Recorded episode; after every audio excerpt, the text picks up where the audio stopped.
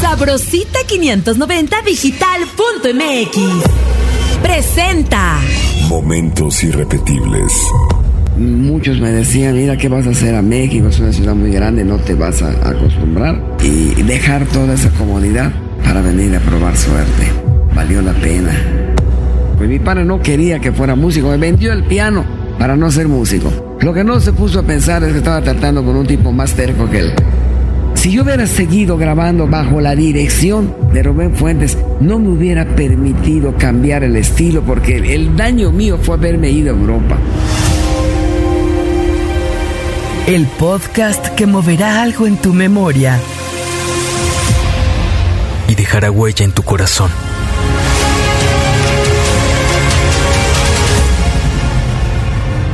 Momentos irrepetibles.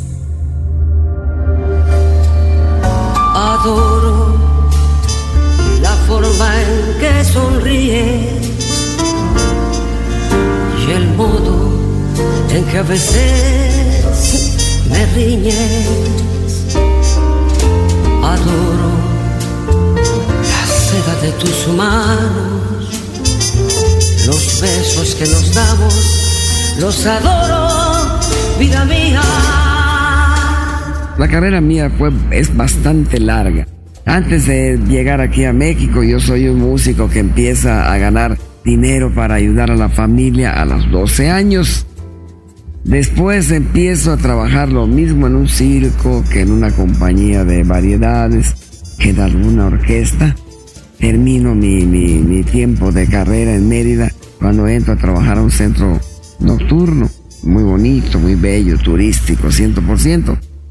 De ahí me tengo un trío, porque estábamos, pues, como todas las provincias, emulando uno de los tríos más bellos que eran el trío de los Haces. Nada más que en lugar de requinto teníamos acordeón, que yo lo tocaba.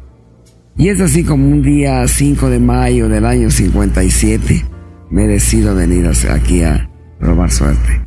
Fue una adversidad que tuve. Llega un momento en que yo tenía trabajando ya en ese centro nocturno casi cinco años y en una ocasión tuve, tuve necesidad que me operaran de la nariz y de la garganta, que ha sido el, ahora sí que el talón de Aquiles de, de toda mi vida. Yo no esperaba bajo ninguna circunstancia de que me pagaran la operación ni nada por el estilo, porque como era un algo que Yucatán todavía no se ha dado, eh, no se daba, perdón. Cuando yo me salgo de lunes a viernes para trabajar, eh, para que me hicieran la operación, pongo un suplente. Cuando yo regreso a tocar, lo hice el sábado por la noche y el domingo por la tarde. Y a la hora que me pagaron, me pagaron la tocada del sábado y la tocada del domingo. Y como colmo de males, no alcancé el tiempo del seguro para que me cambiara, para que me la seguro social, para que me pagara la operación de la garganta y la nariz. Pero sí el seguro me alcanzó a mí para cobrarme por primera vez la cuota de mensual que cobran.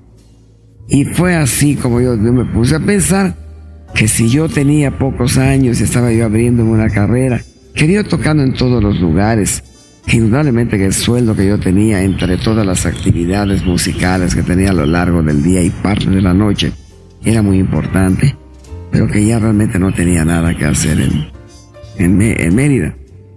Me acordé de la proposición de Luis Demetrio de que me dijo que cuando yo llegara aquí, si un día llegaba aquí a México, lo tendría yo a él como apoyo para acompañarlo como cantante y yo como pianista. Muchos me decían, mira, ¿qué vas a hacer a México? Es una ciudad muy grande, no te vas a acostumbrar. Tenían cierta razón, había que tener, tuve que haber tenido mucha fuerza para dejar una provincia donde mi tiempo, pues era muy activo pero con muchos tiempos este, también de espacios en donde yo tenía tiempo de echar una siesta después de almorzar, ir a ver a mi novia, antes de entrar a trabajar, este, tener un tiempo para poder este, ir a jugar mi béisbol y venir a una ciudad en donde definitivamente desde que se salían, salía yo a las 9 de la mañana con mi acordeón cargado bajo el brazo, ya no regresaba sino hasta las 11, 12 de la noche. Eh, tuve que tener mucha fuerza para acostumbrado a esa comida casera que los yucatecos tenemos, esa comida tan, tan condimentada, tan, diferente a la comida que se vende aquí eh, y dejar toda esa comodidad para venir a probar suerte. Valió la pena. Valió la pena porque afortunadamente tuve una, un temple en mi casa a base de mi abuelo, a base de mi padre, a base de mi abuela, que me hicieron ser una persona, pues ahora sigue con toda la energía para poder investir con la necesidad que ameritaba esa carrera aquí en la Ciudad de México.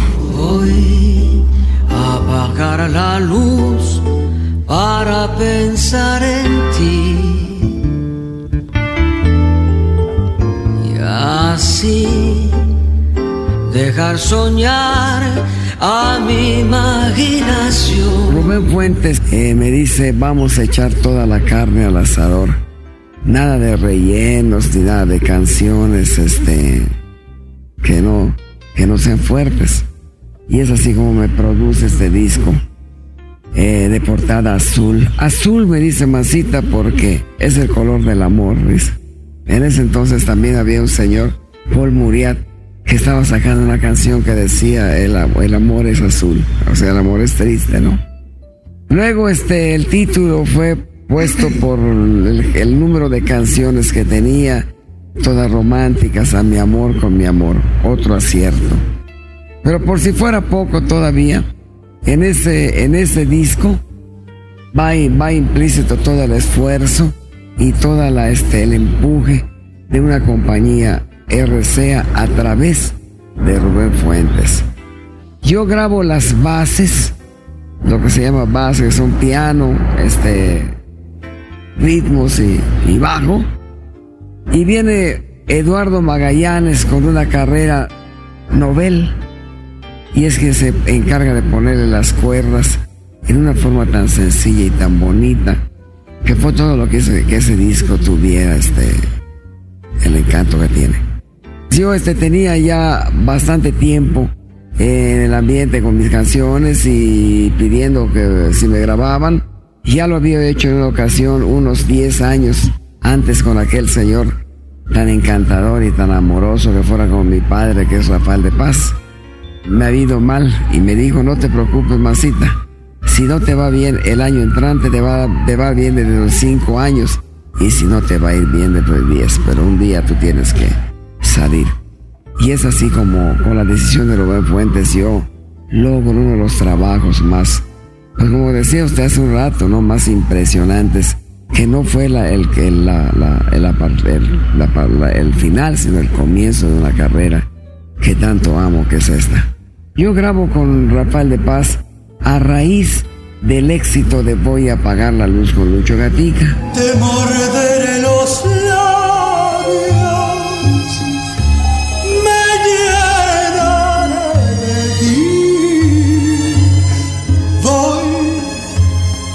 a apagar la luz para pensar en ti.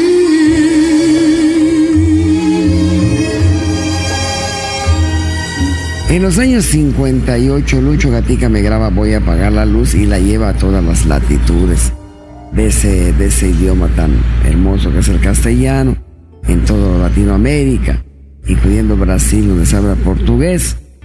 Es así cuando entonces Rafael de Paz me dice, bueno, pues vamos a grabar un disco con usted. Para eso estaba entrando muy fuerte Julio Jaramillo y estaba entrando muy fuerte Olimpo Cárdenas. Dijo, ese tipo de voz usted tiene, gusta en este momento y me hizo grabar mi primer disco al lado de ese gran músico que es Chucho Ferrer. Cuando en ese entonces uno este, ponía las manos en el piano, cantaba la orquesta detrás, algunos micrófonos y en la tarde ya estaba terminado el disco. Esa era la época que me toca a mí comenzar en esta bella carrera de grabar discos. Esta tarde vi llover, vi gente correr y no estabas tú. Eh, había venido ya a México la primera vez en el año 50 por barco también. O sea, ya había mm, volado de todos. Ahora sí, a estos años sí puedo decir que he volado todos los aviones habidos y por haber. Confieso y digo que el avión es mi pasión. Si el día mañana pasado este, yo, yo llegara a irme de aquí por algún problema que tuviera ya que vivo en un avión, mm, diría que realmente Dios me regaló todo porque, porque me diría yo justamente en el transporte que tanto amo y que tanto he admirado y que con todo lo increíble que es por las cosas que se suceden en los aviones, debido a distancias, tiempos, comodidades, locuras como ver cine, locuras como comer como si estuvieran en el mejor restaurante de la tierra, todavía lo creo increíble. Yo solo quiero volar. Al contrario, tengo más miedo en Mérida de ese hijo de rico, loquito, que su papá le da el automóvil sin decirle que el automóvil no es para correr ni para tomar con mucha cerveza adentro. Este, tengo más miedo de esa gente, tengo más miedo de cruzar el ahí donde yo vivo aquí en México los días que estoy, que es eh, la avenida este, Revolución, cruce con Altavista. Ojalá nos escuche ese regente que tanto admiramos, los que votamos por él, para que un día les ponga a la gente un puente de esos de elevados, porque realmente es el paso de la muerte. Tengo más miedo de eso, de cruzar esa calle, que meterme en un avión y volar 15 horas sin parar. Mire, yo el otro día, el día justamente este, tuve una pequeña, este, así, discusión, no una discusión, pero sí, una, esas cosas que uno a veces tiene que decir. Mi hijo Juan Pablo ha tenido necesidad de irse a Miami debido a que pues quiere buscarse nuevos ángulos, quiere buscarse nuevos horizontes. No le ha ido como él se merece en su carrera en un país como este y tiene la idea. Y uno, cuando un hijo tiene una idea hay que apoyársela de que si comienza otra vez en otro país, a lo mejor puede tener más oportunidades. Entonces, el sábado pasado, resulta que me pidió que lo acompañara a que viéramos a un señor de esos señores que se acostumbra mucho en, los Estados Unidos, que compra un enorme edificio y empieza a rentarlo parte por parte. Con esas rentas que, que, va, que va acomodando, va pagando el edificio y luego compra otro. Total que se vuelven este, este dueños de, de, muchas cosas, ¿no?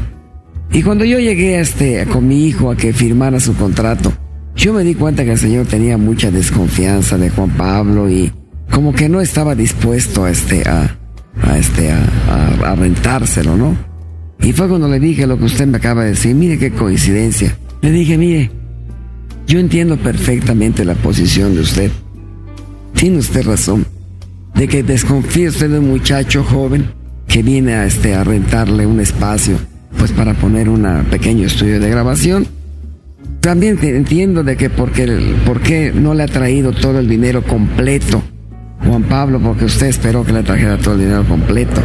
Pero quiero que sepa que vive usted en un país donde piensan que todos son ladrones y piensan que cual latinoamericano que sea, o vende, o vende marihuana, o es narco, o, es, o, viene de este indocumentado, o es ladrón. Quiero que sepa usted que yo para entrar a este país que lo ha acogido a usted, si traigo más de 10 mil dólares, tengo que este, declarar por qué los traigo. Y no se me vaya a ocurrir sacar 10 mil también dólares de aquí, porque entonces tengo, decir, tengo que decir de dónde los, este, lo, este, lo, los obtuve. Y pobre de mí que aún teniendo una cuenta de dólares vaya yo a buscar 10 mil dólares en efectivo que tengo que pagar toda una, una, este, una sección de cuerdas. Que ese día si los pago en cash, como dicen ustedes, en efectivo, me, este, me, me cuesta más barato. Inmediatamente empiezan a averiguarme por qué voy a sacar ese dinero. Quiere decir que este que ustedes qué triste no viven, mentira que viven en un país libre, viven amarrados por todo.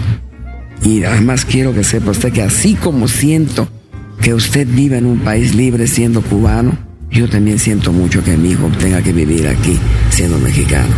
No sé tú, pero yo no dejo de pensar.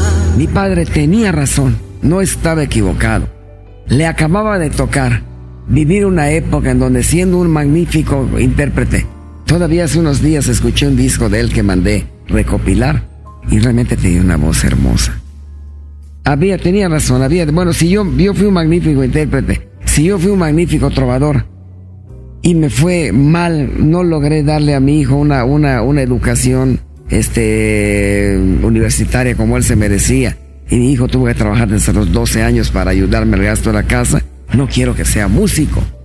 Mi padre nunca vio el cómo viven los músicos ahora, ¿verdad? La forma de cómo un músico se desarrolla. Al menos los que yo he utilizado llegan al aeropuerto y es casi un hecho de repente que haya que pagarles el taxi porque, porque este, eh, van con todo seguro, ¿verdad? Cuando viajan tienen todos los seguros sabidos y por haber, ganan unos sueldos maravillosamente bien. A mí me tocó vivir esa época. Yo si tuve buena, buena vida y cosas bonitas es porque viajé con grandes cantantes y empecé de aquel avioncito que dice mi libro que se, que se tuvo que aterrizar de emergencia a las grandes naves esas y, de aquella casa que, que, se llovía cuando, cuando, cuando había aguas, entonces este, vivir los, los grandes hoteles. Y fue así como me di cuenta que mi padre, pues pobrecito, él no pensaba que yo iba a llegar a ser un músico de ese tipo.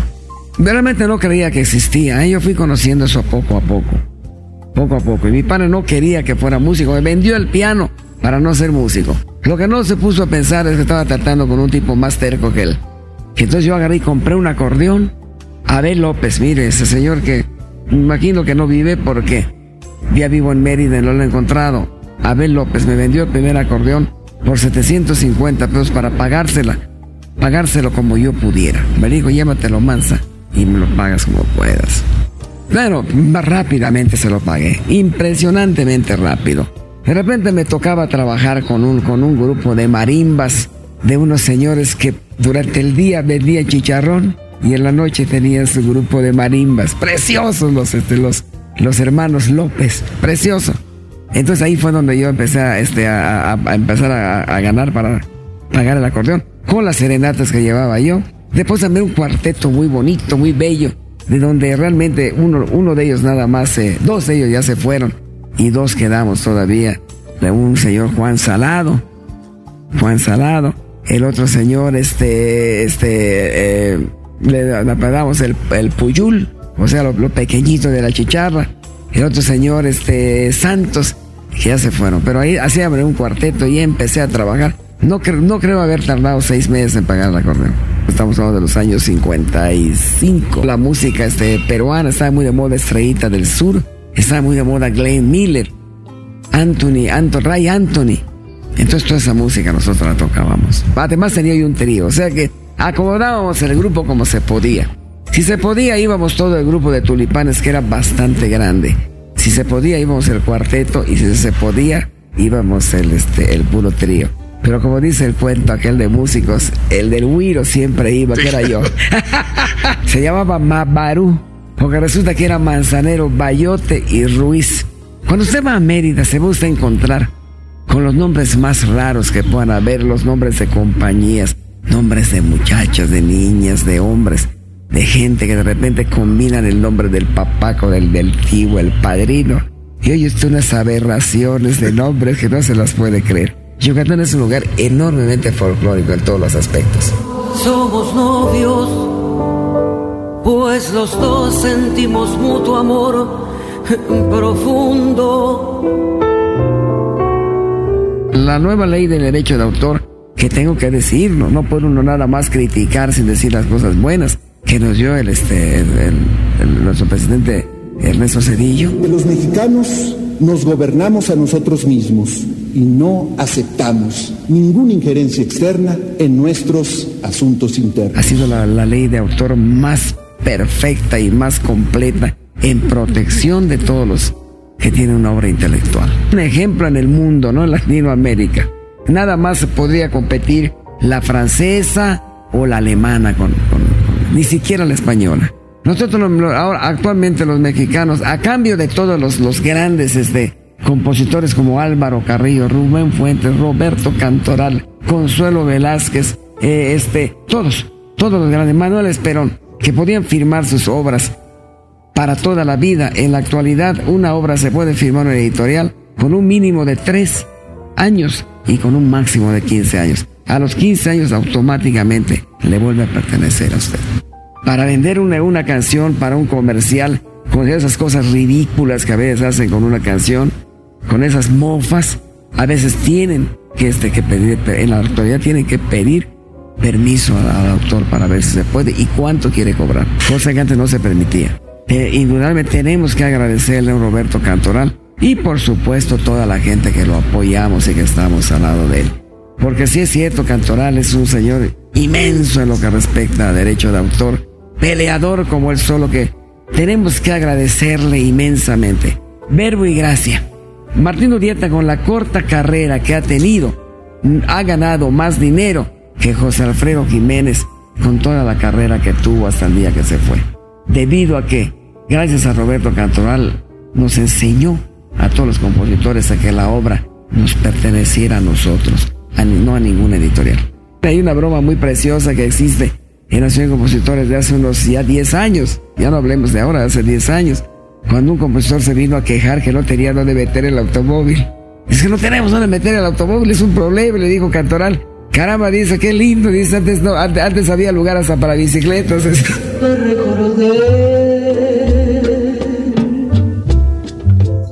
Sin querer ya estoy llorando.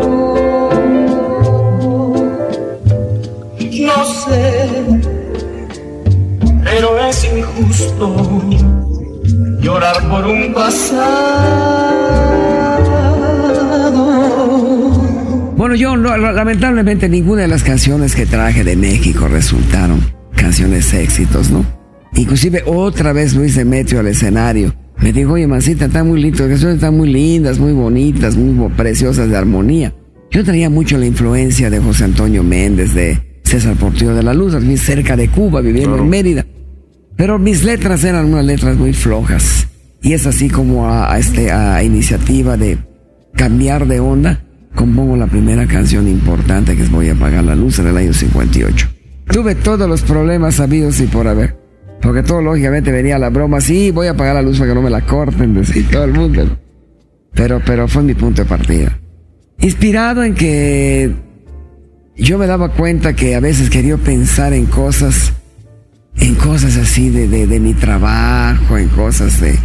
Quería yo tener un bajo, una batería y donde yo tocaba en el pollito, un lugar mágico, mágico, donde yo empiezo, tengo, tengo mis inicios como músico y que tocaba yo para un montón de policías de tránsito, parecía el cuartel de porque el, el pollito que así le apoyaban, a, apodaban a, Raúl González, había trabajado en la, policía de tránsito, por eso iban mucho.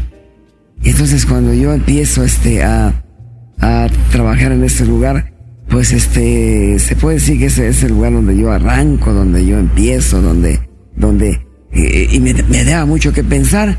Y yo observaba que si estaba yo con la gente, me hacían hablar, o si tenía la luz encendida, me empezaban a preguntar cosas mi mujer y no me dejaba pensar tranquilo, no antes de irme a trabajar. Entonces por eso apagaba yo la luz y así pensaba yo y pensaba que estaba yo haciendo, echando la siesta antes de trabajar. Tuve una enorme ventaja. Dicen que cuando una persona habla bien de, de, su, de, lo que usted cocina, pues ya sabe usted que van a venir más tipos a comer, ¿no? Yo tuve la enorme ventaja. Mire, mire usted, volvemos otra vez. ¿Quién es la persona que por primera vez me escucha mis canciones? El maestro Rafael de Paz. Y me dice, no, ni hablar con este chavo vamos a hacer muchas cosas. Luego me escucha ese señor tan amoroso que es mi enorme amigo que es Guillermo Acosta. Y otra vez vuelve a decir lo mismo. No, chavo, lo que tú quieras, aquí ven, tiene las puertas abiertas. Y luego me escucha ese señor tan precioso que es este eh, Ángel Jalili. Ángel Jalili me escucha. Y entonces cuando yo me doy cuenta, yo tenía la aceptación de todo el mundo. Y yo llego aquí en el mes de mayo y en el julio, en julio, ya tenía yo la primera grabación ya de un señor tan grande como Benny, como Benny Moré y como este Bobby Capó. A mí me empiezan a grabar las gentes, pero fuertes, importantes. Una canción que decía, sin querer, te recordé, y sin querer ya estoy llorando. Él solo vive para mí, todas desean con él y pasear, tomadas del brazo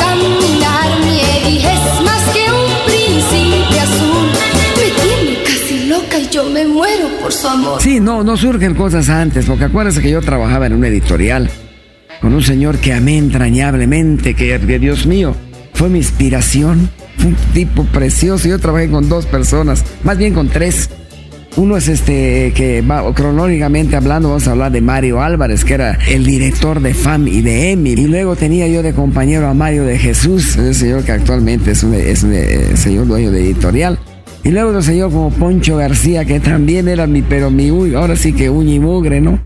Y me luego me, me empiezo a trabajar con ellos. Y entonces eso me abrió todavía más las puertas porque yo era un promotor de veras. Yo agarraba mis partituras en ese entonces, no había cassette, y me iba yo con los cantantes a enseñarles las canciones. Y es así como empiezo a relacionarme con todos, con todos. Desde Lucho Gatica hasta Pedro Vargas y Marco Antonio Muñiz y toda esa gente hermosa. Entonces empiezo a tener canciones en mi poder que habían que tenían que ser cubiertas, o sea, con el cover, ponerle letras en español para que grabaran los muchachos de la, de la nueva ola, que en ese entonces eran eh, este, César Costa, Enrique Guzmán, Alberto Vázquez, por decir algunos. Es así como tengo el privilegio enorme de conocer a Angélica María. Y digo, yo tengo una canción para usted. Y es así como le pongo Eddie Eddie y después dile adiós. Y después Yori de Rojón. Todas esas artes cosas que cantaban los muchachos en ese entonces. Esos son mis comienzos para llevar dinero a casa. Eso también es algo que indudablemente pues es innegable, no me lo puedo negar yo mismo. Yo no era una persona que nada más vine a tocar piano. Yo vine a tocar piano pero para, para mi sustento. Pero yo, las miras mías no eran quedarme tocando piano, sino ser compositor. Empecé a estudiar este, armonía y arreglos con Rafael de Paz. Yo me catalogaba como, bueno, me sigo catalogando como un pato resfriado, ¿verdad? Lo que sucede es que ya con el tiempo pues he tenido más estudio, he estudiado más y, no, no me sale tan mal.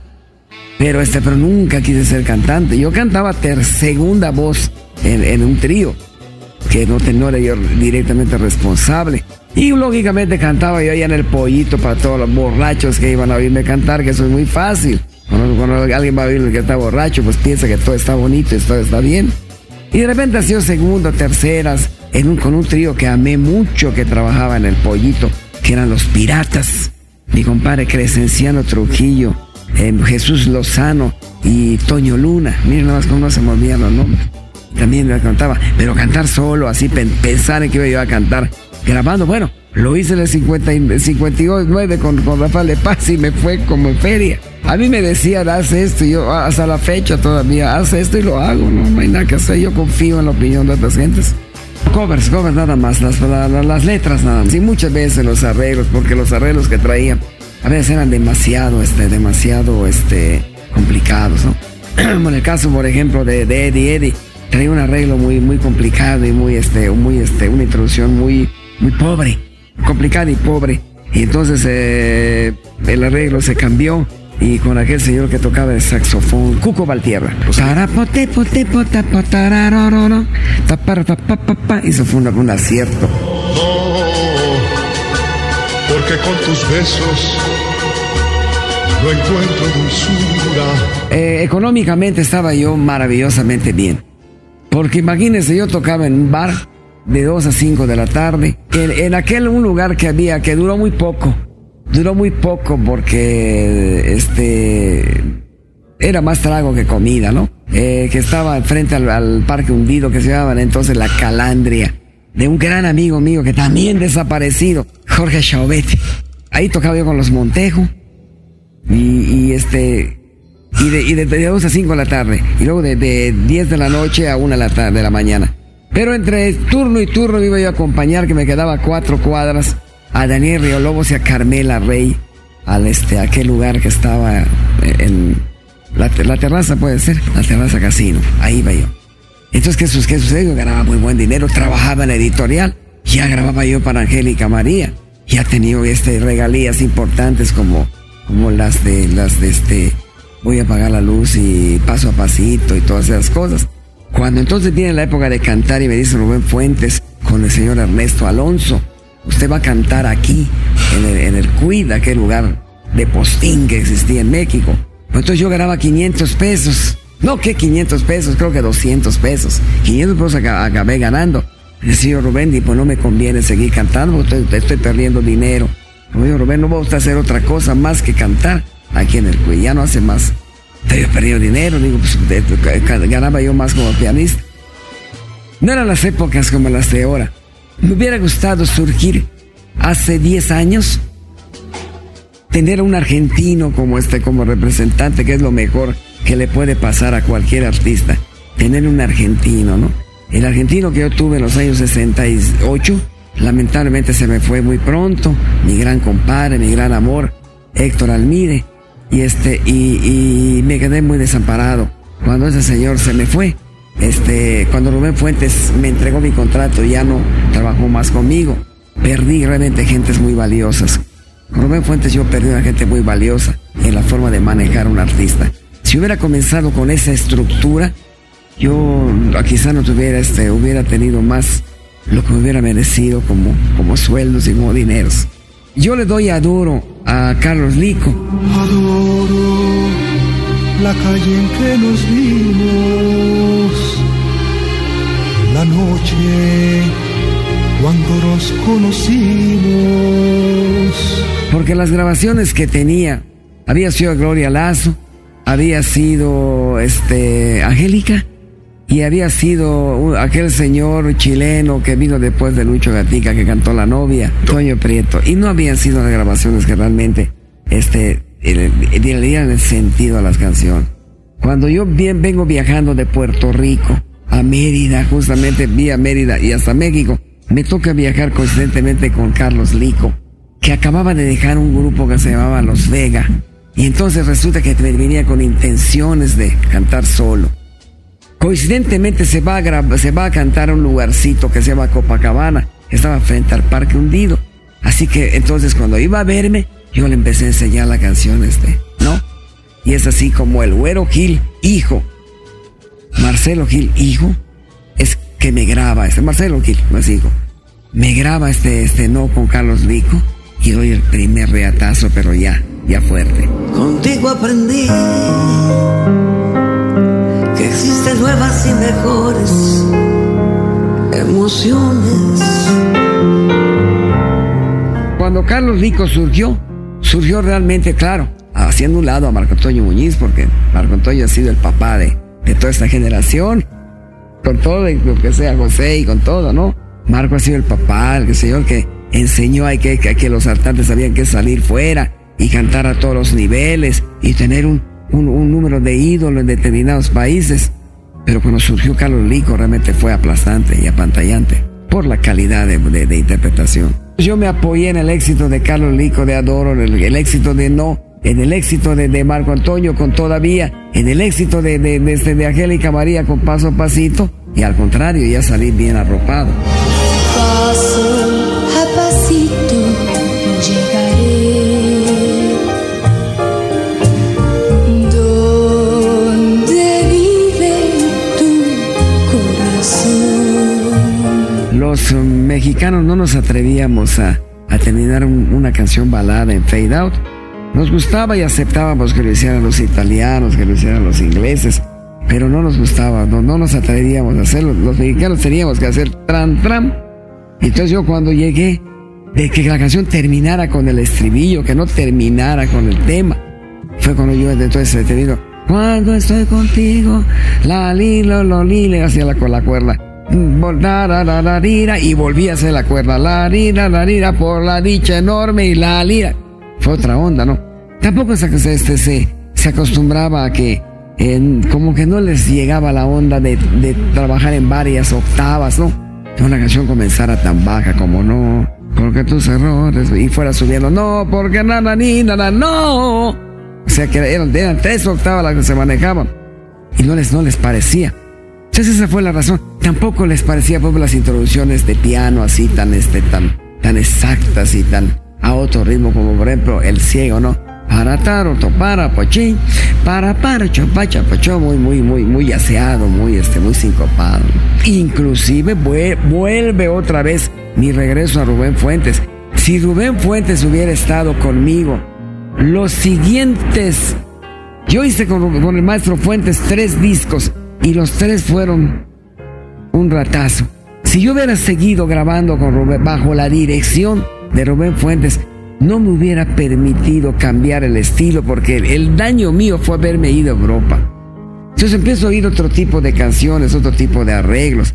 Y me, me- y me imagino que soy muy, ahora sí que muy, muy- con mucha crema a los, a los tacos, ¿no? Ponerle mucha crema a los tacos y muy, muy, este, muy bravo. Y venir a querer cambiar. Y empiezo a hacer otras cosas. Y es allá cuando viene mi, este, mi, mi, este, mi desplome. Porque no estaba yo haciendo lo que la gente esperaba. It's impossible. Ask a baby not to cry. It's just impossible. Rubén Fuente fue la persona que se encargó de decir, este material me lo llevo, claro, bajo una disciplina enorme respecto a mí. Usted se va con nosotros, me decía a, a, este, a Caracas, no va usted ganando dinero. Le conseguía yo usted unos dolaritos nada más para que cante usted dos noches, para que no se venga este, sin dinero. Pero no va ganando dinero, pero se va con nosotros, porque la convención de, de, este, de Latinoamérica es en Caracas. Y un señor tan grande, tan hermoso, tan lindo, como es Marco Antonio Muñiz, que ya en Caracas es, un ídolo, me presenta y me apadrina. Y es así como me van llevando a todos lados y, y el próximo salto fue este, fue, fue este, Argentina. Que también me dijeron, ya sabes que te vas a echar tres actuaciones diarias. A ver si, si te aguanta la gargantita. Y te vas a ir y ya no va a ver Virgen de Guadalupe durante siete meses, ni mole, ni tu mamá, ni nada por el estilo. Y yo lo hice. Yo lo hice. Entonces, ¿qué sucede? Que ese fue el problema de, Argentina y entonces yo me voy para Europa. Y de Europa ya, ya empieza mi. Luego inmediatamente esa tarde vi ver con Tony Ben y luego inmediatamente somos novios con este, con Perry Como. Perry Como me graba y sin pozo. Y es ahí donde entonces ya se va la carrera mía como hasta la fecha.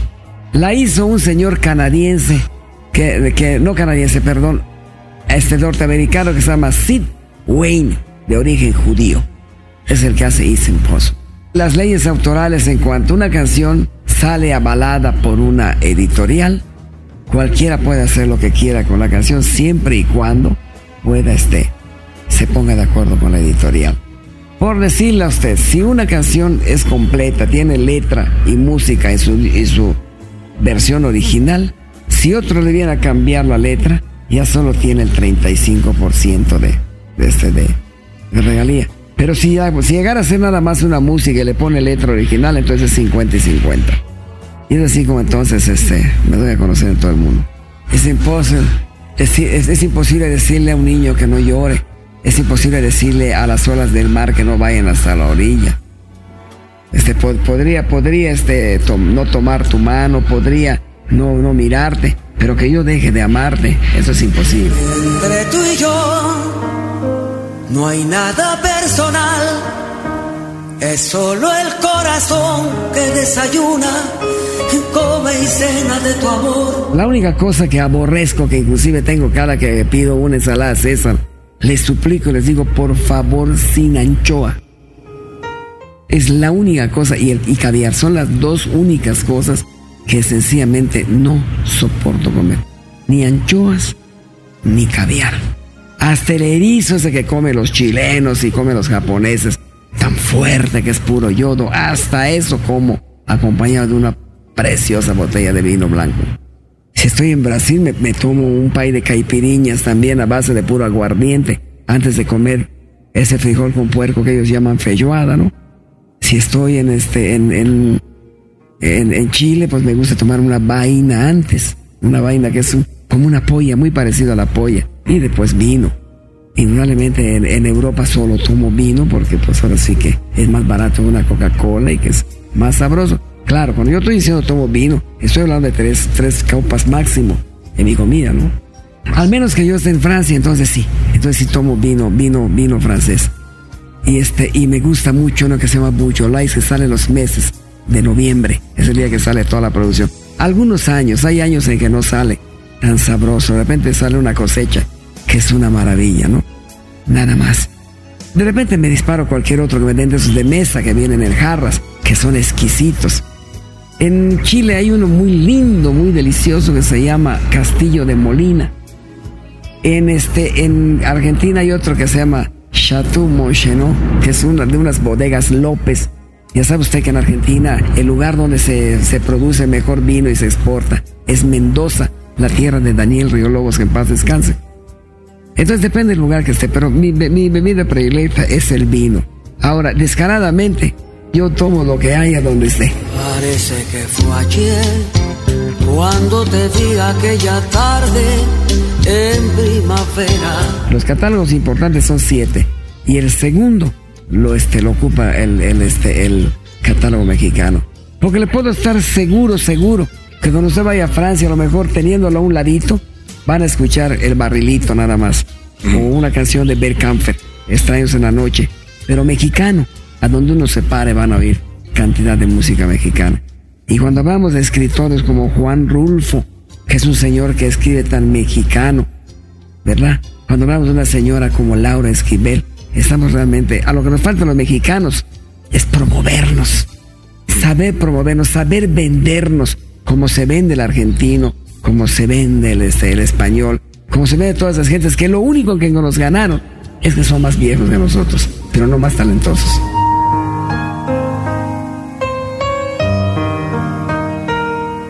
Hice lo que todo el mundo hace todos los días. ¿Quién no tiene ganas de ver llover y estar acompañado por el ser que ama? Se lo aprende el Señor mayor, se lo enseña a su hijo y el hijo se lo va enseñando a su otro hijo. Es así como yo he podido trascender por la, por la normalidad, la naturalidad. Nada personal.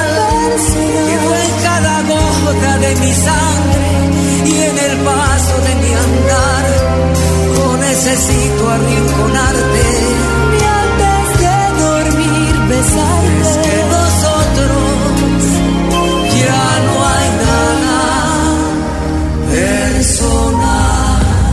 Una producción de Sabrosita 590 y 1410 AM. Momentos irrepetibles.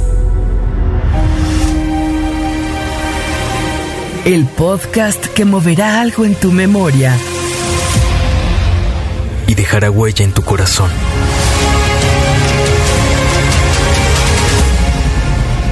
Momentos irrepetibles.